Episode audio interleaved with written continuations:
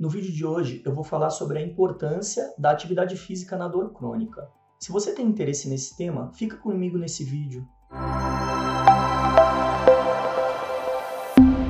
Olá, meu nome é Ivan Tayar e hoje eu vou falar sobre atividade física na dor crônica. A dor ela é uma experiência subjetiva que pode afetar diferentes características, como questões teciduais, mas que podem ir muito além disso. Pode envolver aspectos como questões emocionais, psicológicas e diversos fatores biopsicossociais. A dor, ela tem uma característica incapacitante bastante relevante, afeta uma grande parte da população. A dor crônica, ela é uma dor persistente por, por mais de três meses e ela não necessariamente está relacionada a uma, a uma questão de lesão no organismo. A dor crônica, ela envolve uma série de fatores como fadiga, tem uma grande relação com depressão e um impacto muito relevante na qualidade de vida. É estimado aí que mais de 35% da população mundial sofra com, com, dor crônica. E aqui no Brasil, um estudo mostrou que aproximadamente 75% das pessoas que procuravam serviços públicos relatavam algum tipo de dor crônica. Relacionada à questão da dor, vem uma pergunta que é feito com bastante que é feita com bastante frequência, que é: pode ser realizada atividade física na dor crônica?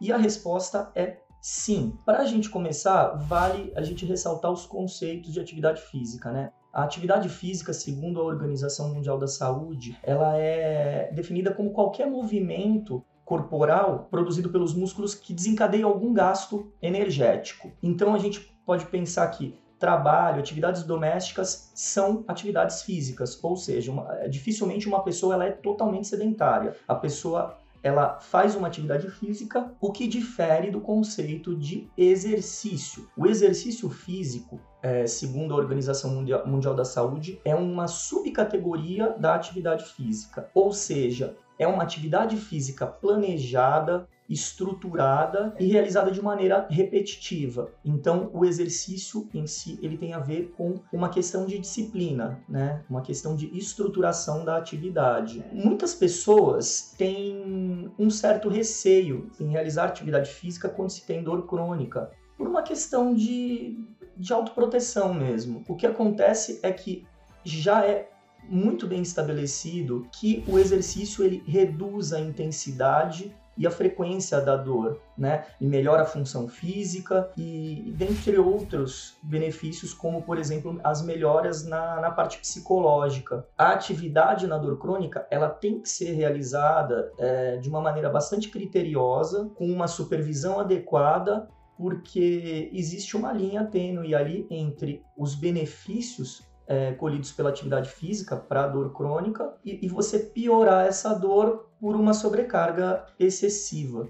Os mecanismos pelos quais ocorre o alívio de dor por meio de atividade física, eles ainda não são muito bem definidos. Né? Uma das teorias bastante aceitas é a questão do, do da, analge, da, analgesia pelo sistema opioide endógeno, né? que é aquele sistema que produz substâncias parecidas com a morfina pelo nosso organismo, sobretudo em exercícios aeróbios e que promovem a, a inibição da dor. Exercícios aeróbios, fortalecimento, alongamento muscular são, são atividades fundamentais para um programa adequado de atividade para intervenção nesse tipo de, de quadro. Aí a gente entra na questão de quais os exercícios, qual o tipo, qual a carga que a gente deve usar para um determinado tipo de, de dor crônica, né? E quando a gente está falando é, em dor crônica, nesse caso, a gente está falando de dores relacionadas a questões de síndromes como a fibromialgia, a síndrome miofascial, questões de radiculopatias, lombalgia, cervicalgias, enfim, tem uma série de, de doenças e, e síndromes que, que vão levar a esse quadro. A questão da, do tipo de exercício, da sobrecarga ideal,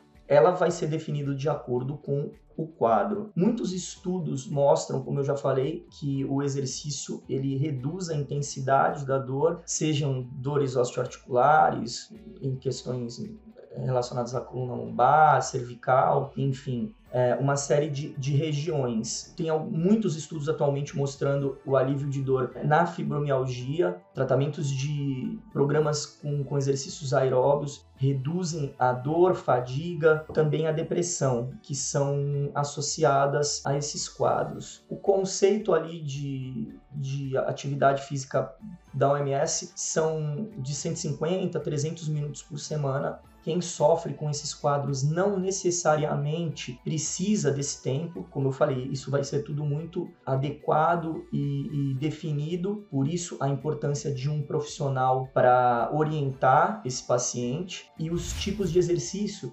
podem variar, podem ser exercícios aeróbicos, exercícios resistidos. A gente tem diversos estudos aí mostrando a, a ação do Pilates, a gente tem os exercícios na água, como a hidroginástica, a hidroterapia, exercícios como corrida, caminhada, todos esses tipos de atividade já tem estudos mostrando os benefícios para os quadros de dor crônica. Uma questão bastante importante também, fundamental nesses tipos de tratamento, nesses tipos de programa de reabilitação por atividade física é a questão da propriocepção. A propriocepção é aquela capacidade que o nosso sistema tem de reconhecer o corpo no espaço né? Então, é uma das, das características que, que vão fazer com que o nosso sistema reconheça se um músculo está contraído ou relaxado. Nesse sentido, é importante o treino dessa função para os casos, por exemplo, de dor tensional, uma vez que quando você tem uma falha nesse sistema, a gente vai ter uma maior tensão muscular e esse tensionamento vai provocar um processo inflamatório e vai piorar